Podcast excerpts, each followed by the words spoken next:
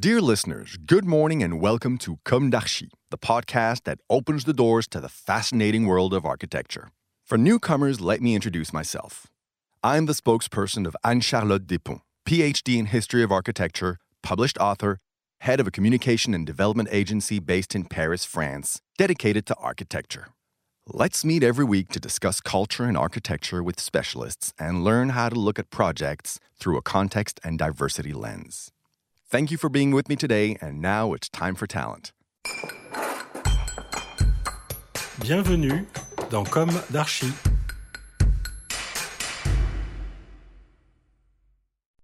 Hi everybody, hi Antoine Le Riche et Duncan Drifort. Thank you for being here today. Thank you. Thank you.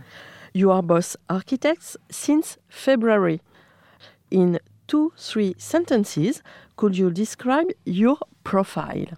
Um, both of us approximately have the same academic career uh, in architecture.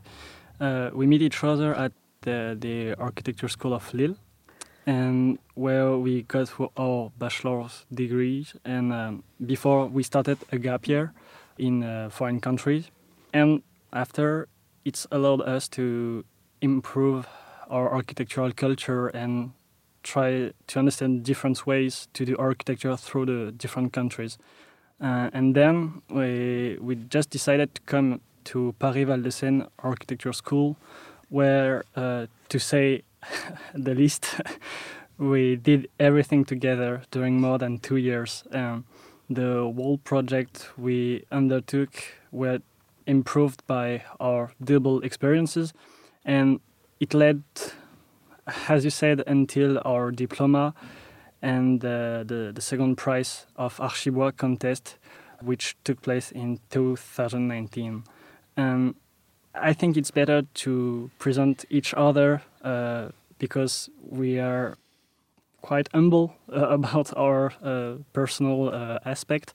Also, to speak about the yeah. specificity about uh, Duncan the specificity of Duncan's academic career come from the gap year he did after his bachelor degree. Uh, he went to Nepal during five months uh, in a French NGO called Rock and Wood uh, to do volunteering before he left for Lima in Peru to work in uh, the international office, uh, de Saint-Technique. And the contrast between these two experiences uh, led him to take position about question of research uh, in architecture, which became uh, significant uh, in his architectural conception. Uh, on this point, he is going to be published at the end of the month in uh, Les Cahiers de la Recherche Architecturale et Urbaine about the question of sand extraction in Morocco.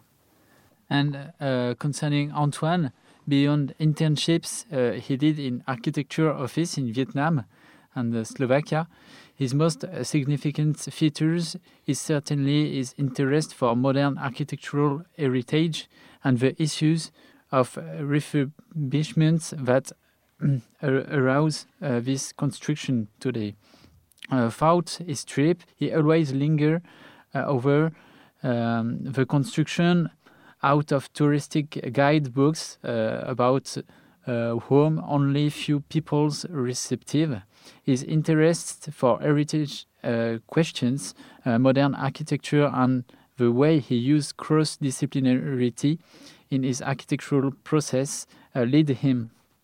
In addition to this architectural practice, to actually work in various missions as photographer, for example, archivist, and is Frederic Edelmann's assistant for different projects of publications.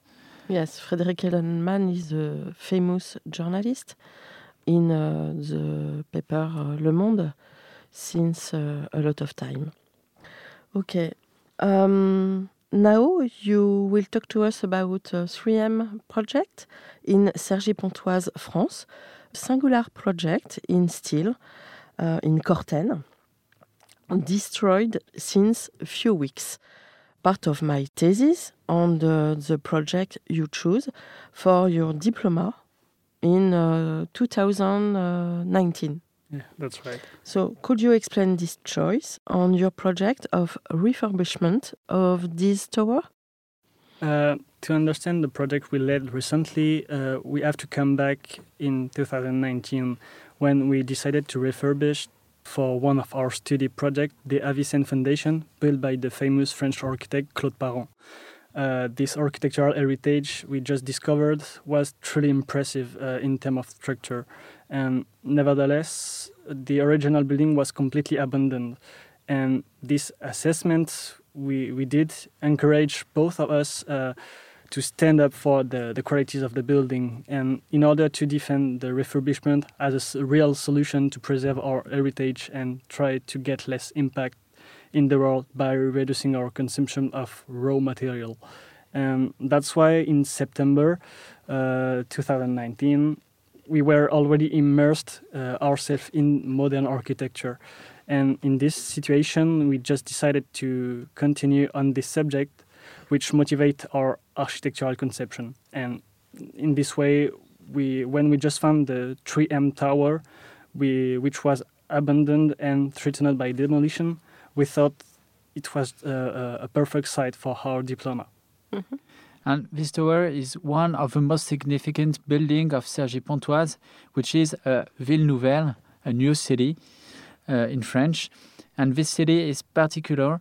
Uh, it was built during the 70s on the idea of a new type of urbanism based on the separation between pedestrians and cars and a specific typology of neighborhood. Uh, this is in this context that the architect Paul Depont uh, built the 3M during the 70s for the American company 3M.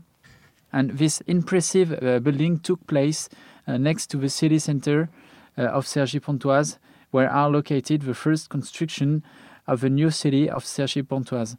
And finally, uh, this tower take a part of the first landmark of the city. And the problem is that today this type of urbanism which was supposed to conciliate people, green space, and public transportation, found its own limits with the urban sprawl since 30 years and the new densification got through the city. Uh, in this context, uh, the project of a new neighborhood forecast the demolition of this tower and its park. Mm-hmm.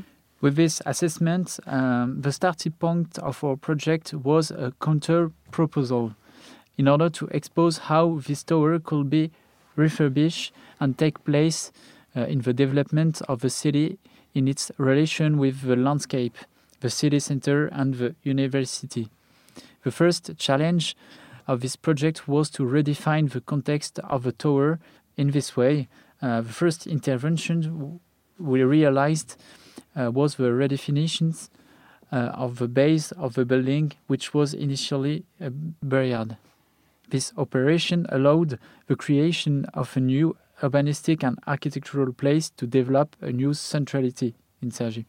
And this new architectural base was transformed in the multifunctional equipment addressed to the city with uh, uh, multimedia and academic library and sporting equipment um, that could create new relation between the tower and the university and so then uh, open the building onto the public space.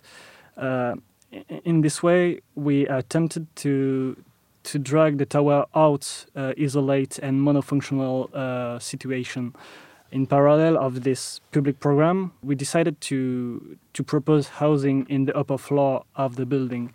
Uh, this combination of two programs between a public base and private housing constitute the complexity and originality of this project as a, a demonstration of the ability capacity of the building.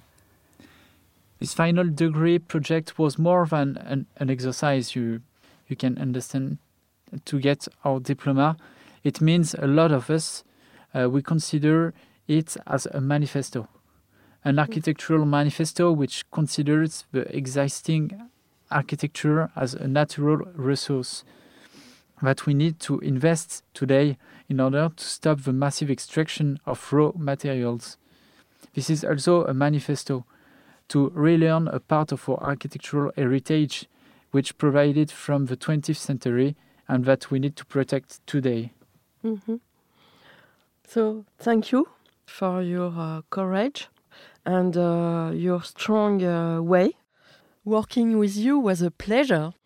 So thank you. Thank you for the invi- invitation, and uh, we are just glad to participate to this project together and with your help during more than one year. Yes, thank you very It much. was, well, it was normal. bye bye, everybody, and see you next Wednesday for our new Comme d'Archi in English. Take care of yourself. Bye.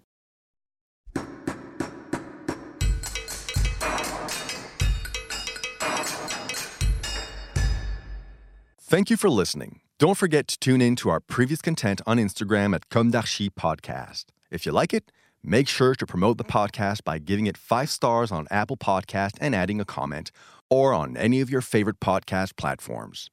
And don't forget to subscribe and listen to all of our episodes for free. See you soon, and until then, take care of yourself. Mom deserves the best, and there's no better place to shop for Mother's Day than Whole Foods Market. They're your destination for unbeatable savings, from premium gifts to show-stopping flowers and irresistible desserts. Start by saving 33% with Prime on all body care and candles. Then get a 15-stem bunch of tulips for just $9.99 each with Prime. Round out Mom's menu with festive rosé, irresistible berry chantilly cake, and more special treats. Come celebrate Mother's Day at Whole Foods Market it.